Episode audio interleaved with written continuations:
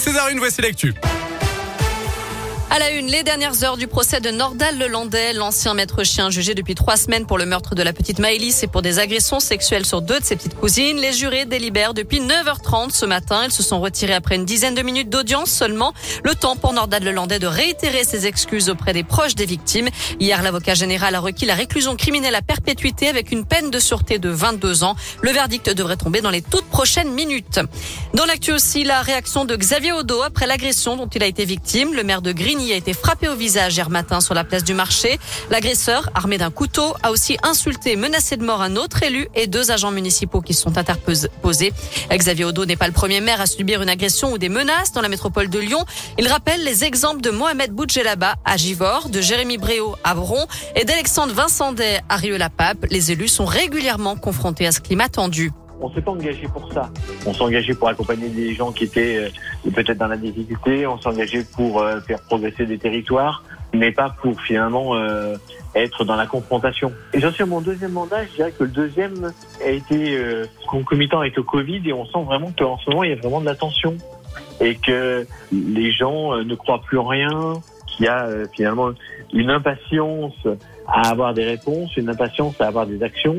Et là, on n'a plus de code vis-à-vis de ça. On n'est plus dans le vivre ensemble. La question, elle est, elle est vraiment là. Comment on, on continue à faire société le suspect a été arrêté. Il est connu pour d'anciennes agressions sur le personnel municipal. Une enquête est ouverte. Une jeune femme entre la vie et la mort après un violent accident de trottinette la nuit dernière à Lyon. Elle circulait dans la montée de Choulan lorsqu'elle a été percutée par une voiture qui doublait sur une voie de bus. L'automobiliste a été placé en garde à vue puis libéré. L'enquête se poursuit.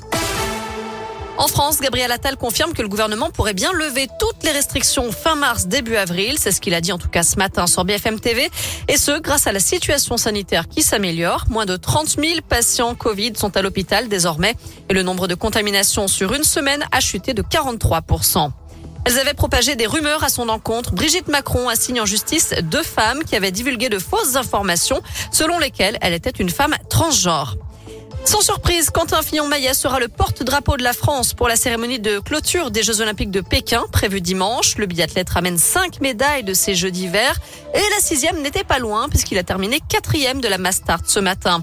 À présent, la France compte 14 médailles. La dernière, une médaille d'or, a été remportée ce matin par la Savoyarde, la Savoyarde Justine Brézaboucher, sacrée championne olympique sur la Mastart ce matin.